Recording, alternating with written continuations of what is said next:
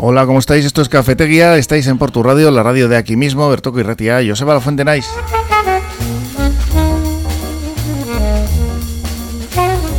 Estamos ya a jueves 23 de marzo de 2023 en el 105.7 de FM. En el control técnico tenéis a Josu García, que va a hacer que esto suene como es debido. Y en la producción con los temas ya preparados para tocarlos ahora en la tertulia, Marian Cañevano, la que ya saludamos. Hola, ¿cómo estás, Hola, muy bien, Joseba.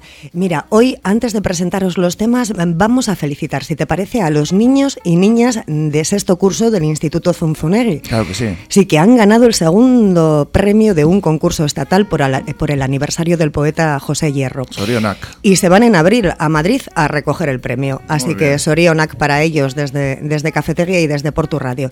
Y ahora sí, vamos con los temas. Comenzamos hoy eh, por las instalaciones del Polideportivo Pando Aisía de Portugalete, que en el 2024 va a contar con el mayor aparcamiento de la red foral Bicipark. En Guecho, eh, buenos datos también relacionados con el uso de las bicicletas. Casi 4.000 personas han utilizado su servicio de préstamo de bicicletas públicas con una media de 105 usuarios diarios desde que se ha puesto en marcha el servicio el pasado mes de enero. Y no nos vamos a mover de hecho porque también va a estar presente en el debate de hoy el incendio que ha calcinado dos vehículos y ha ocasionado daños en un comercio eh, de, la, de la avenida Algorta.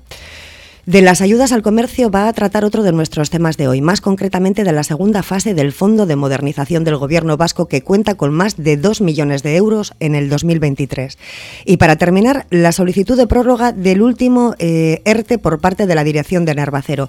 Esta semana comienzan las negociaciones eh, con el comité de empresa. Bueno, a ver qué pasa ahí, ¿no? Porque estamos últimamente hablando de negociaciones que no tienen buen eh, final. A ver si esta lo tiene. ¿eh? Bueno, ya, ya nos iremos enterando poco a poco, seguro que nos enteramos. Gracias, Marian. A ti. Pues vamos a ir con todos estos temas ahora en la tertulia, pero antes nos vamos con la predicción meteorológica de la mano de Euskalmet con Egusquiña y Turriotz. Egunon, hoy el viento del sur soplará con más fuerza y subirán las temperaturas. En las horas centrales podríamos rondar los 25 grados, por tanto la jornada será casi veraniega.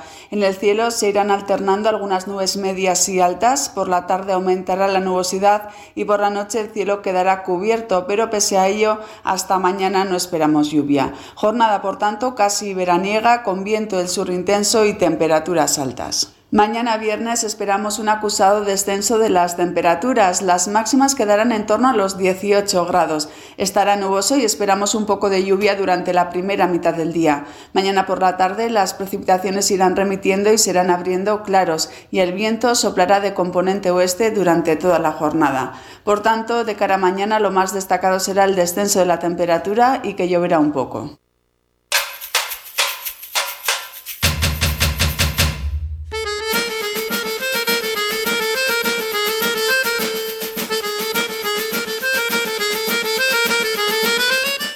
Y ya estamos con todos nuestros contertulios de hoy jueves. Tenemos por aquí a Javier García, a José Luis Cochea Goico y a Iñaki Irasuegui. Hola, ¿cómo estáis? Hola, buenos días. Que se, ha caído el alcalde de Bilbao de la bici, me decías, Goico. Sí, Eh, eh, en, la, es que- en la prueba esta de... Sí, pues los, iban celebrando los 100 días para lo del Tour y se ha caído. Sí. Es que, a ver, el chillín a lo mejor lo tenía alto. Bueno, ha hecho la presentación de lo que va a ser esa salida de- del tour. Ya estamos con también. Ahí tienen, un, en, eh, creo que es eh, cerca del Guggenheim, al lado de- del Pupi, un, un reloj que pues marca eh, pues eso, una cuenta atrás, ¿no? Como tuvimos aquí, cuando el 700 aniversario en Portugalete, que se puso en el ayuntamiento, lo recordaréis, ¿no? Son unos envidiosos. Bueno, pues vamos con todos los temas que tenemos hoy sobre la mesa, arrancando con eh, ese aparcamiento foral de bicicletas de Vizcaya. En menos de un año Portugalete mm, lo va a coger la red local eh, Bicipark, que tiene previsto instalar en el polideportivo, concretamente Pando Aisía, el octavo aparcamiento de este tipo, que va a contar con una capacidad para 64 bicicletas, un proyecto que está presupuestado en 85.000 euros y ha sido posible gracias a la firma de un convenio entre Ayuntamiento y Diputación. ¿Qué os parece esto de la bici? Aunque aquí en Portugalete los ciclistas se quejan de que no hay mucho circuito, ¿no? Bueno, Portugalete hay que tener en cuenta que está construido sobre una cuesta. ¿eh? Por lo tanto, pues el que no tiene hábito de andar en bicicleta, pues le resulta pues más, más complicado si cabe, ¿no? la verdad es que la noticia a mí personalmente me parece que me despista, porque realmente parece que lo que promueve es poder guardar las bicicletas en un sitio seguro, con un acceso seguro, con una forma de pago, pues vamos a decir sofisticada, bien. Pero bueno, aquí lo fundamental, lo fundamental debería ser, pues eso, el, el que la gente utilice la bicicleta. Y bueno, pues Portugalete, salvo un poco llano por la parte abajo del muelle y algo por Avenida Varo, la verdad es que en cuanto te mueves de esos sitios son cuestas y cuestas y cuestas, ¿no? Entonces dices, bueno, bicicleta sí, pero igual tiene que ser para la generalidad de los usuarios una, una bicicleta de eléctrica, ¿no? puesto, que, puesto que los otros usuarios que habitualmente andan, utilizan bicicletas son casi, entre comillas, profesionales. Cuando les ves con esas bicicletas tan sofisticadas de 8.000 euros, 9.000 euros y andan por el videogorri. Bueno, hay, hay de todo, ¿eh? De todas formas, yo eh, lo dice que en Puerto es difícil. O, tienes mucha pierna para, para la gente para andar en bici, porque te vas, vas a, por ejemplo, a Bilbao, que tienen son bicicletas eléctricas, entonces ves a gente de todas las edades andando. Yo me parece que aquí es más difícil. Ahora, el sitio, la, idea, pues puede ser buena, ¿no? Pero bueno, sin más. Bueno, pues muy bien. Eh, yo os animo a que cojáis la bici para que hagáis pierna, que yo ya os digo aquí muchas veces que subo al ser antes un par de veces a la semana con la bici, tengo una semi-sofisticada, ¿eh? entonces bueno, pues eh, a ver, la iniciativa... ¿De, cuántos euros que ha dicho aquí eh, La mía vale unos 1.200, no es de las caras, pero tiene unos cambios mm, profesionales, ¿no? Y bueno, pues se andan muy bien con ellas. Pero bueno, volviendo a la noticia, ¿no? Mm, animaros a hacer ¿eh? Volviendo a la noticia, pues que aquí lo que se va a hacer en Pando es tres parcelas, es lo que se va a ocupar esto. La verdad es que el proyecto ahí que hemos visto pues, se ve bonito y eh, está bien ¿no? que se le dé la presencia a la bicicleta que debe tener, aunque yo coincido con lo que decís vosotros, aquí hay unas cuestas terribles y la media de la población pues no está para subir las cuestas, ¿no? Entonces, eh, pues bueno, aún así habiendo bicicletas eléctricas, pues eh, estas cuestas que tenemos aquí pues va a costar subirlas aún con una bicicleta eléctrica, porque las bicis eléctricas por normativa no andan solas, tú tienes que dar pedales para que funcionen, aparte de algún tramposillo que hay por ahí que, que la tiene ya como una moto prácticamente, que si a esos los cogen los multan. Eh, pero bueno, que, el proyecto está muy bien, es bonito, y a mí todo lo que sea fomentar las bicicletas me parece estupendo. Lo que yo percibo es que va a pasar como en otros sectores, donde se van a aplicar nuevos reales decretos. Tenemos uno pendiente para este año muy importante. Y va a pasar un poco como ha pasado con los patinetes a futuro. Y eso pues a mí sí que me preocupa porque la gente del sector del patinete se protesta mucho, ¿no? Y es que es muy difícil conjugar todo, ¿no? En una misma ciudad. Es muy difícil. La administración no lo tiene fácil. Lo intenta, eh, pero bueno, para eso estamos aquí los que hablamos de estas cosas y bueno, pues un poco revisando las leyes que son muy mejorables y que bueno, que el proyecto es bonito y Portugalete pues en este sentido lo, lo tiene bien, vamos. El diputado de Transportes y Movilidad Sostenible, Miguel Ángel Gómez Villar y el alcalde de Portugalete, Miquel Torres, presentaron este acuerdo alcanzado para esta instalación de un aparcamiento seguro para 64 bicicletas, como decimos, en el Polideportivo Municipal Pando Aisía. El Departamento Foral de Transportes y Movilidad Sostenible va a subvencionar con 85.000 euros su instalación completa y el ayuntamiento se encargará de los trabajos de acondicionamiento, también de la gestión y del mantenimiento durante los cuatro años de vigencia de este acuerdo.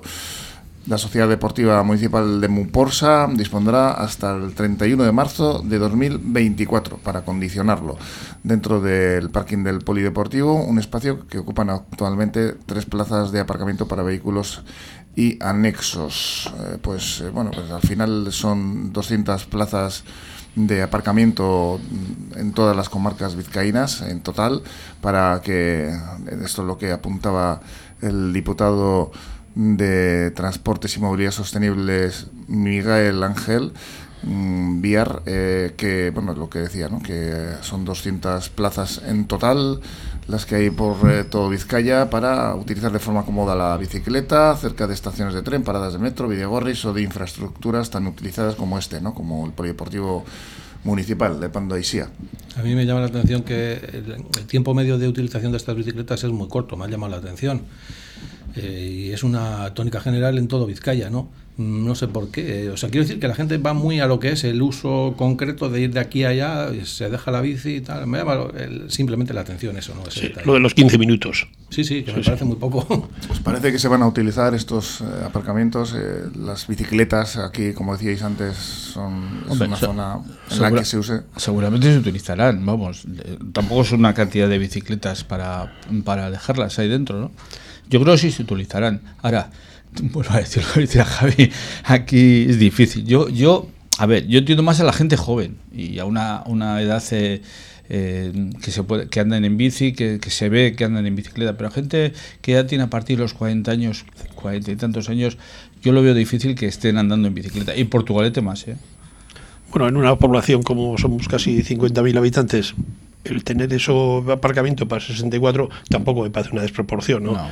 Pero bueno, no, no, consideremos que esto es Ámsterdam, ¿eh? Eso es mm. otra, otro, otro, nivel. Portugalete es además uno de los nueve municipios por los cuales se va a extender el servicio de bicicleta pública de Vizcaya, Vizcaibici, impulsado también por la Diputación Foral de Vizcaya, y que va a contar este año con 45 bicicletas eléctricas y 7 estaciones de anclaje para que cualquier persona usuaria de este servicio disponga de una bicicleta para sus desplazamientos, sea dentro del municipio o en cualquiera de los otros que estén eh, dentro del sistema Vizcay Bici. Habrá que estar también ¿no? informado de a dónde te puedes desplazar, a dónde no.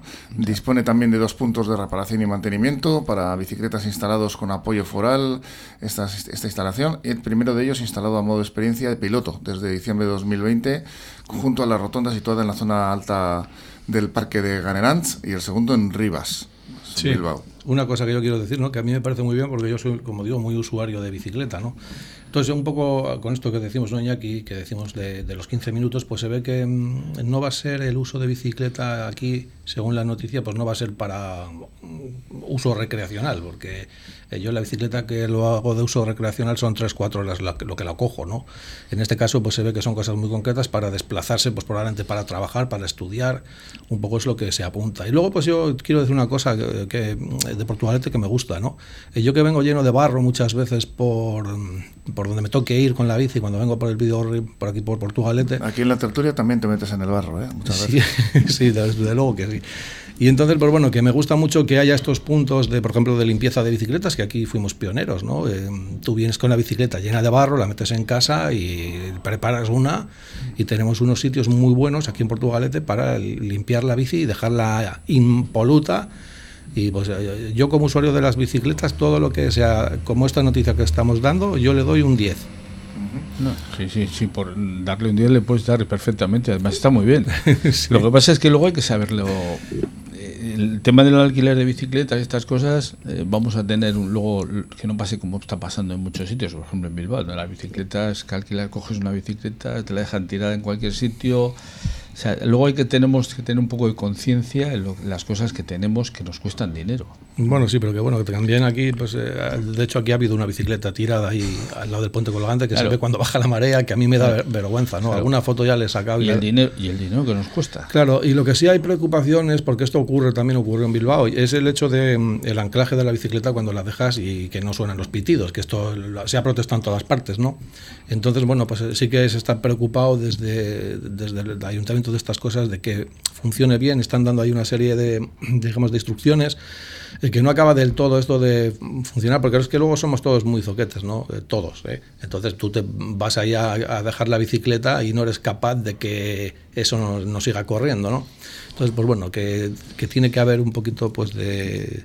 Pues de, todo, ¿no? Y, y, luego hay otra cosa, que es el tema de la, de la edad para coger este tipo de bicicletas. A partir de 16 años, ¿Mm? yo no sé aquí, yo lo he visto en Bilbao, hay padres que sacan el esto van con el móvil a los hijos, pum, pum, y ves chavales con 12 años andando con las bicicletas y que además desgraciadamente los ves a las noches. Los ves a las noches. Con 12 años, dices. 12, 13 años, 14 años. Vete a Bilbao y tú una noche cualquiera, un fin de semana, ves chavales que están andando con las bicicletas y, son chavales menores de edad. Bueno, eso es causa de que hay un Real Decreto, bueno, Real Decreto no, en el Boletín Oficial de Europa, pues esto viene contemplado así. Ciertas actividades ya se permite a niños a partir de 12 años. Esto es un Real Decreto que se hizo, no, Real Decreto no, me sale Real Decreto. Real, Real Decreto en España que se tiene que aprobar, que no está aprobado pero en el boletín europeo sí está, que los niños a partir de 12 años se les tiene que dar la capacidad pues, de esto que tú dices. O sea, que esto viene por ley desde Europa. Pero bueno, que, oye, que, podemos... No, no, no, no, que sí, que sí. Yo, yo lo que veo es eso, que van, eh, debo decir, manadas, pero van cinco o seis y se meten en medio de la carretera, con lo cual es un peligro, porque reconozco que es un peligro, porque son chavales jóvenes. Y luego, claro, eh, se les acaba la batería o no sé cómo funciona este tema de esto como tú dices tú en la ría, pues se lo dejan en cualquier sitio tirar la bici y se acabó la historia. Y luego no sé qué control hay, que tú no devuelvas la bicicleta pues no sé, aquí pasará, devuelvas, tiene que haber un control para que control, pero oye, por ejemplo en Bilbao no hay más que bicicletas estropeadas. Lo que dice Europa es que tiene que hacerse todo esto, estos menores, con supervisión de un adulto. Lo que no sabemos es si a lo mejor eso no se esté haciendo, pero desde Europa se dice que tiene que ser un adulto el que supervise lo que, Europa, Europa, es Europa y esto es sí, pues, eh, Vamos a hecho para aclarar el punto en el que estáis eh, ahora mismo mm, hablando, del que estáis comentando pues, las dudas que tenéis ¿no? sobre las bicicletas cuando se devuelven, ¿no? porque en Guecho eh, el balance ha sido muy positivo con respecto al servicio de bicicletas Gecho Bici, con 4.000 personas que han utilizado el préstamo de esta bicicleta pública en sus dos primeros meses, lo que supone una media de 106 alquileres al día. Y desde la empresa, concretamente, entre otras cosas que nos apuntan desde el área de comunicación de Gecho, de la empresa gestora del servicio, recuerdan que al devolver la bicicleta en la estación o punto de entrega, es obligatorio bajar la palanca de bloqueo situada en el, entre el sillín y la rueda trasera para finalizar el alquiler. Hay que bajar dicha palanca hasta que se oigan tres pitidos que confirman su cierre. Si no se consigue bajarla hasta abajo del todo, se recomienda girar un poco la rueda trasera para permitir que la palanca trasera libre los radios de la propia rueda. Mm, apuntan que se puede hacer levantando ligeramente la rueda trasera, tirando del sillín hacia arriba y girando la rueda. Se nota como al bajar la palanca trasera, esta ya queda anclada en la parte final y se oyen los pitidos. ¿eh? No sé si esto os aclara algo. Apuntan desde el servicio. En caso de no poder bajar la palanca trasera, hay que dejar un mensaje en la aplicación del móvil para dar cuenta de la incidencia. Se puede realizar cualquier comunicación a través de ayuda y seguir las opciones de que aparecen en bicicleta dañada con interrogantes para el candado y en problema con el alquiler para el alquiler. Estamos hablando de la empresa gestora del servicio de Getxobici en este caso, pero bueno, me imagino que esto es aplicable a, a cualquier otro municipio. Como decimos, pues bueno, tienen un buen balance en Quecho con respecto a este uso de bicicletas. Bilbao no lo tiene. Bilbao es un desastre. Espero que por aquí sea mejor. Yo por mi parte solo un comentario que ha hecho Javier que pues eso, que se había encontrado con una baja mar pues una bicicleta en la ría. Bueno, tampoco está dramático, me parece a mí, ¿no? Hace tres años tuve la oportunidad en vacaciones de estar en Ámsterdam y en un periodo local, pues hablaban de que cada vez que limpiaban algún canal se podían encontrar perfectamente 100 o 200 bicicletas. Pero es por exceso de bicicletas. Tiradas en el canal. O sea que en Holanda tienen más nivel de vida igual, ¿no? No, no, no lo sé, no lo sé. Más, más bicicletas seguro. Cambian, de, de, bicicleta continuamente. Ahora, que alguna bicicleta pues no acaba donde tiene que acabar, en ese estacionamiento y va al canal, pues también. No, pero aquí, por ejemplo, yo no sé, te digo en Portugalete no es una bicicleta en la ría, pero es que tú te vas a Bilbao, que es donde más las bicicletas, y es un verdadero desastre. Porque luego lo de los anclajes, que decíamos, tú ves, yo que paseo bastante por Bilbao, estoy bastante, tú no ves bicicletas que están metidas en su anclaje y tal. Ahí las cogen las bicis, pum, la montonan y se acabó la historia. Por eso te digo que eh, no sé qué control se llevará cuando tú coges una bici y marcas el código, lo que tengan, el QR que tengan, que luego a la hora de dejarla tendrás que, tendrás que marcar o alguna cosa. No, no, ahí es que la cogen las bicis, las dejan tiradas eh, sin meter en ningún sitio y nada. A mí me parece que es un poco desastre. Y en, y en Bilbao ves continuamente los, las furgonetas arreglando bicicletas continuamente. Están esto. Sí, bueno, esto que, como digo, que todo se pretende regular desde Europa y aquí lo único que se hace es un poco pues lo que dice Europa y luego se establecen aquí los reales decretos que todavía no los hay. Eh, pues aquí la tendencia que va a ser, pues porque ya yo siempre suelo decir mucho en mis publicaciones que yo ya hace tiempo que me dejé de chupar el dedo, ¿no? Entonces eh, me refiero al hecho de que aquí lo que se va a hacer es eh, como siempre, que luego todo hijo de vecino esté muy registrado y todo hijo de vecino pague sus historietas y un poco al final va a ser eso, porque lo que está aplicando la normativa europea en este tipo de cosas es esa. Eh, yo aquí en Portugal me he encontrado una cosa muy fea que no la he publicado, pero la voy a decir aquí.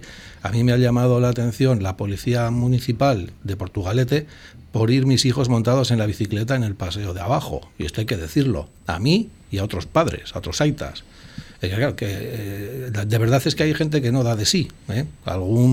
Hay gente que lleva uniforme que no da mucho de sí, vale, y hay una normativa y lo que quieras. Eh, pero que un policía local nos diga que tenemos que ir con los niños por la carretera, mis hijos son pequeñitos.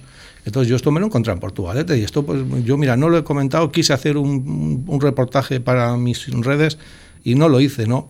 porque al final cuando la administración en este caso hace este tipo de cosas pues eh, es cuando, eh, digamos, saltan las alarmas en la población. Yo ayer estuve hablando con un funcionario, eh, porque las administraciones pues tienen sus problemas, ¿no? Y aun reconociendo ellos mismos que tienen muchos problemas, pues luego se da una circunstancia, ¿no? A mí profesionalmente se me está dando con ciertas administraciones ahora una circunstancia, y es que no, no contestan sus gabinetes de prensa a ciertas preguntas que les haces.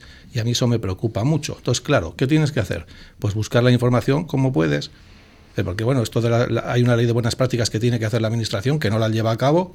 Yo ahora mismo estoy en, un reportaje de este tipo y que quiero decir pues que las administraciones públicas al final lo que estamos hablando es que al final aquí todo Kiski tiene que estar registrado, todo Kiski tiene que pasar por caja, luego te encuentras aquí en Portugalete que los niños tienen que ir por la carretera, o sea, estas estupideces, eh, porque anda que no se me ocurren a mí, ¿qué pasa? Que no hay en el ayuntamiento alguien que se le ocurra otra cosa diferente a esta, los niños tienen que ir por la carretera con nueve años, vamos hombre, entonces, joder, lo que hay que hacer es, eh, ¿qué, es eso de bajar a un niño de nueve años de la bicicleta?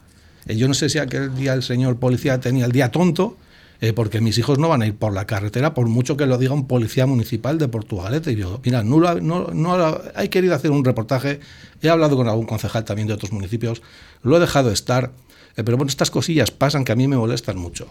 Oye, una pregunta, perdona, Javi, tú que estás más experto en estas cosas, en los videogorris, ¿Tú crees que los videogorres son para ir haciendo carreras? Casi, casi, de ciclistas. No, no. Pues tú, tú te vas a un videogorri, ¿eh? vas a un videogorri y verás que no es para ir paseando por el videogorri y con la bici, no. Hay gente que va verdaderamente haciendo carreras, gente que va con bicicletas de estas de, como ha dicho Yankee, de 4.000, 5.000 o lo que esto, y piensan que eso es un circuito. Y ten en cuenta que en un videogorri tenemos gente que va paseando y gente que va normal en la bici. Que, gente Hay que unos límites, ¿eh? sí, pero, pero tú, tú vete a un videogorri y no lo, vas, no lo ves en general. Porque yo no soy un experto andando en bici. Más bien soy un pato, soy parecido al alcalde de Aburto. En ese caso, me puedo caer.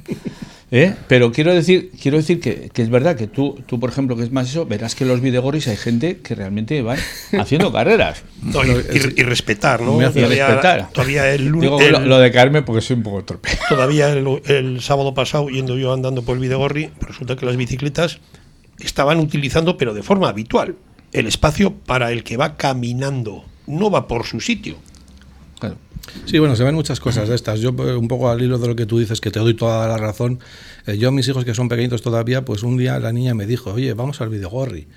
Y solo les he llevado una vez precisamente por, por ver esto que tú me estás diciendo, ¿no? Eh, que esto ocurre. Entonces vienen como locos y te llevan a un niño por delante. Claro, es que Entonces, pues, a un niño no lo puedes meter en ciertos sitios porque viene la gente lanzada y van a, pues eso, a ver, yo, yo entiendo que la gente tiene que entrenar y la gente tal y cual, pero es que se ven incluso bicicletas eléctricas a toda pastilla. Eh, porque luego encima se pican los que van con las bicicletas eléctricas con los que yo no llevo bicicleta eléctrica y se pican y lo que dice Iñaki eh, se meten en la zona peatonal de la gente va andando porque van grupos de cuatro o cinco y se tienen el derecho a ocupar todo que yo respeto a la gente que va en bicicleta pero a ver tú tienes dos hijos o la, gente que tiene críos pequeños va a un videogorri porque puede ir con el crío joder, pues va andando en bici tranquilamente y tal. Y de pronto te encuentras a unos energúmenos porque no podrían decir otra cosa que, van a toda pastilla, que no respetan nada.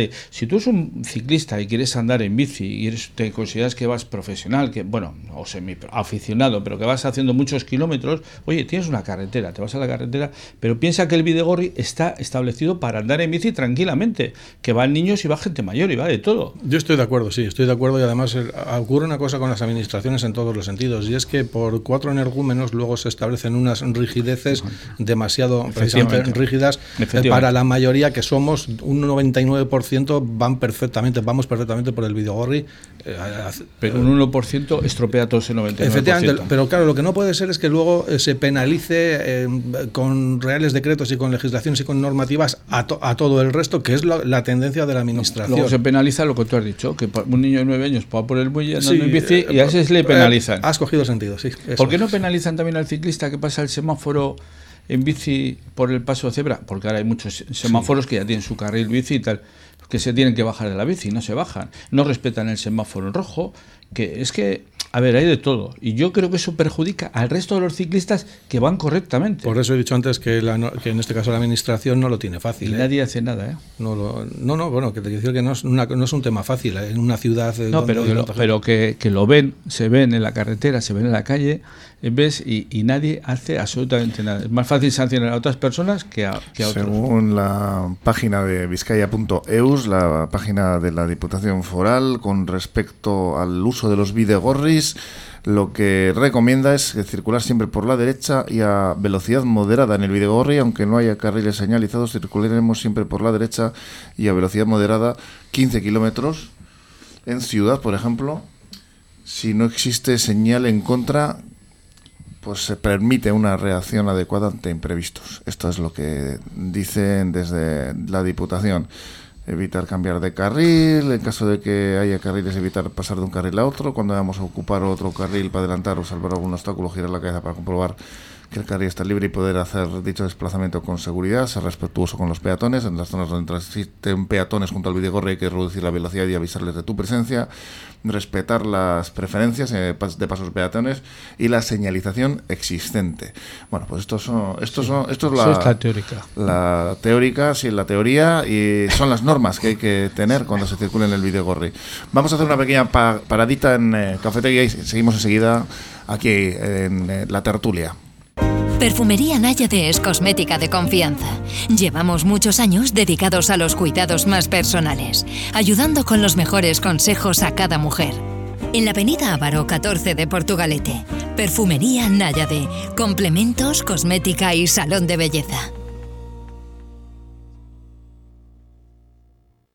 En el Bar Ferry de Portugalete triunfo seguro con sus pinchos de tortilla, pero de goleada con sus pinchos variados. Y los jueves, viernes, sábados y domingos, pinchos morunos de cordero para tirar cohetes. Bar Ferry, en Poeta 10 Gaviño 4, junto a la iglesia de Nazaret. ¡Aupa Portu! Cafetería Pastelería Soragarri. Más de 35 años de experiencia avalan nuestra pastelería artesanal y nuestra comida casera. Además, somos el lugar perfecto para el encuentro, frente a una buena taza de café. Cafetería Pastelería Soragarri. Repostería, panadería y todos los aromas en Simón Bolívar 9, Portugalete. Y ahora también chocolate con churros.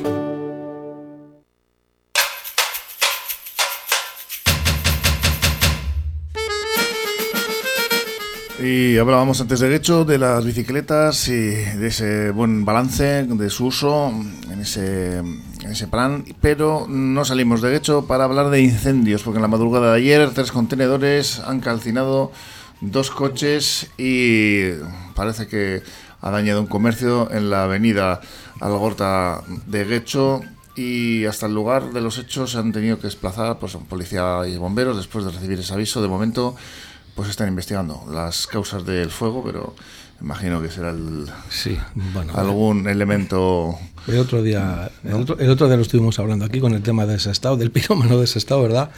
Entonces también pues suele ocurrir que cuando estas cosas se dan en un municipio, pues enseguida salen eh, las copias en otros municipios y que bueno pues que de verdad es que estas eh, la gente no las personas que hacen este tipo de cosas eh, pues no sé, quizás que han visto ahora la televisión con las, las seis noches que hay de manifestaciones en Francia donde se está quemando de todo. Sí, sí, eh, en Francia hoy va a ser la séptima noche y han dicho, la, la gente ha dicho, pues con el tema de las reformas, de las pensiones de Macron, que no echa para atrás, que quiere hacer la reforma. En Francia son muy peleones, cosa que no somos aquí. Entonces, pues esto es un poco quizá, y yo, si no estáis de acuerdo, pues me lo decís.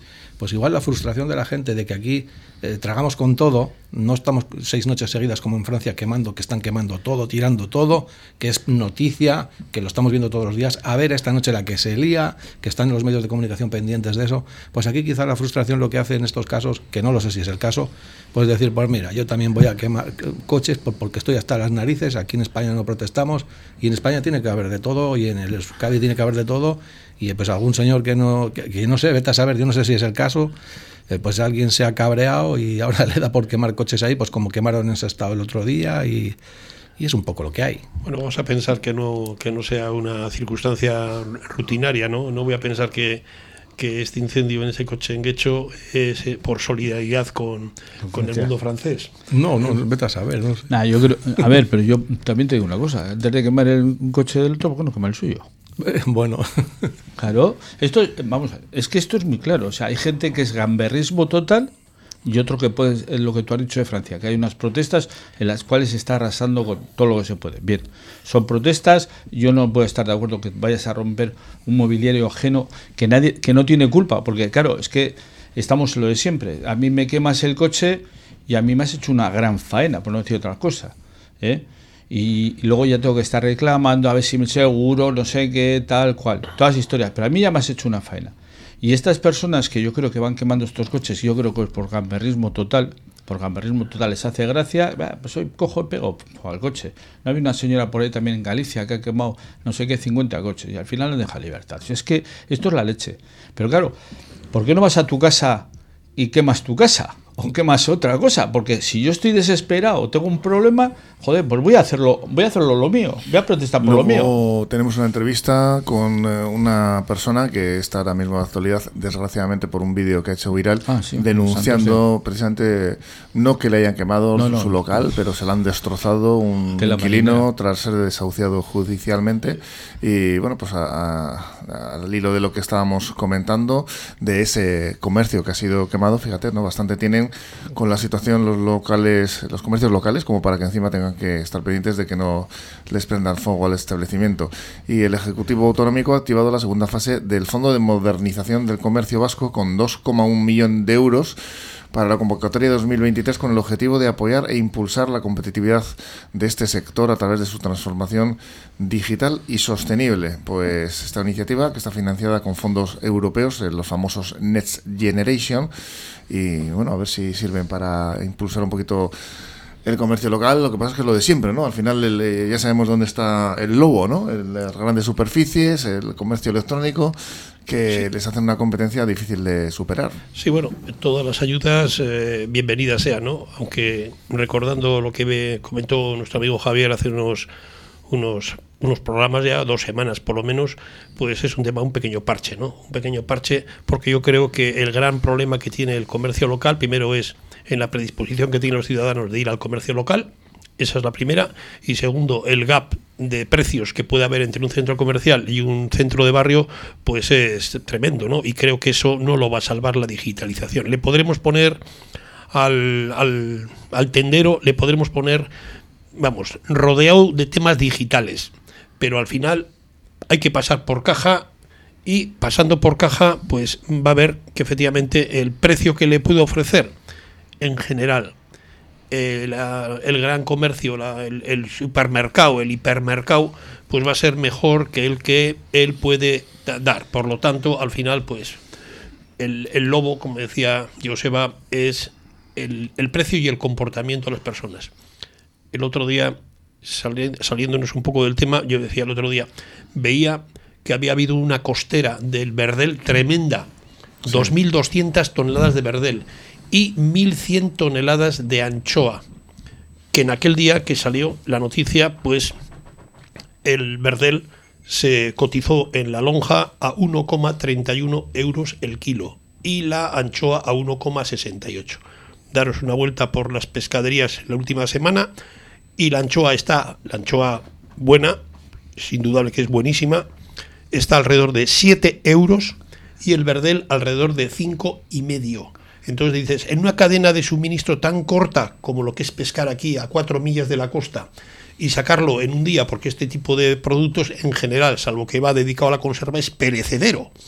Entonces dices, ¿dónde está la cadena de valor que ha hecho incrementar el precio casi cuatro veces? No, 5 y 7, ¿no? Por lo Bueno, que dices tú. Sí, pues Sí, bueno, de 1,31 Y- pues a, a 5 pues es multiplicar por 4 y de 1,68 a 7 pues es multiplicar Pues por 4. espérate que el Banco de España ayer ha hecho una previsión para el aumento de precios de los, eh, de los alimentos que, que es un- en torno a un 7%, es decir, de aquí a, a poquito después del verano, antes de que acabe el año, otro 7% y dice el Banco de España que encima no va a alcanzar tope. Es decir, para 2024 va a seguir subiendo los alimentos. Pues es a dieta, ¿no? Eh, entonces, bueno, pues el pescado es uno de los alimentos que se está dejando de consumir, consumir en las pescaderías y, el sector está muy preocupado, ¿no? Esto que dice Iñaki es así, eh, pero es que no se ve una previsión de mejora y, es normal que la gente salga a quemar coches porque si no tienes para comprar para comer, pero, pero puede ser otra hipótesis. quemar coches por, otro lado, es lo que hablábamos. no, pero que está, no, lo que está bien. La, la, está, lo del 7% no, yo lo he oído más, ¿eh? yo lo he oído con un bueno, lo que, lo que, ha dicho ayer. Claro, ¿eh? lo, lo, escuchas a la señora esta Legarde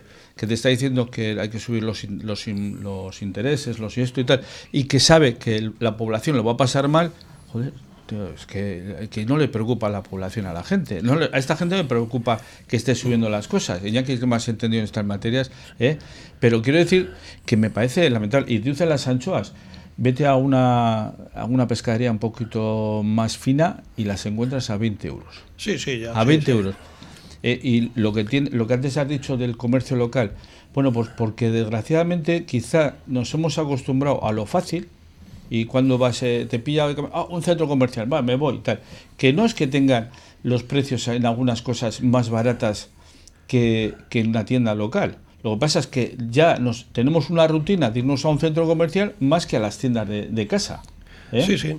Hombre, yo cuando he hecho el comentario de, lo del pescado para ver un poco las, los problemas que se encuentra el, el, comercio local, dices, yo sí estoy, yo vamos, personalmente, sí estoy dispuesto a pagar 7 euros por un kilo de anchoas. 7. Pero siempre a costa de que en vez de a 1,68 a ese pescador se le paguen, a dos y medio o a 3 euros, que ya es en una cadena de, digamos de suministro desde el punto de vista logístico relativamente corta, porque coger todo ese montón de barcos que están pescando aquí a 4 y 5 millas de la costa y llevar a descargar la pesca, que sorprendentemente ha sido muy buena, digamos allí y lo ponerlo en Mercado Bilbao para que vayan allí los detallistas y las traigan a sus pescaderías locales, pues es una cadena de, de, suministro relativamente corta. Esto no es traer bacalao de Islandia y pasar el canal de la Mancha y luego llevarlo a un centro, no sé qué. Es una cadena muy corta, por lo tanto, debería añadir aparte del margen que de beneficio que tiene que tener toda transacción, pues debería añadir poco, poco porcentualmente a lo que luego pasa. ¿Dónde está ese 300% de incremento del precio frente a lo que se ha subastado? ¿Dónde está? bueno, pues se agarran al tema de que ha subido el combustible, el, petróleo, de que ha subido todo, ¿no? Que es cierto que ha subido, pues, lógicamente. Eh, hombre, eh, yo estoy de acuerdo con lo que estás diciendo porque aquí se aprovechan las cosas, ¿no? Se aprovecha la situación para subir, que eso lo tenemos todos muy claro. La leche costaba 60 céntimos la media, ahora vale un euro. y va a costar dentro de nada 1,10, 1,15 dentro de nada, me refiero a seis meses, ¿eh? Entonces, bueno, pues luego aquí, pues lo que apuntaba Joseba, hay gente que encima le echan de casa, que, pues bueno, pues esto que hemos hablado aquí, ¿no? La gente, eh, hay gente que ya no tiene otra salida.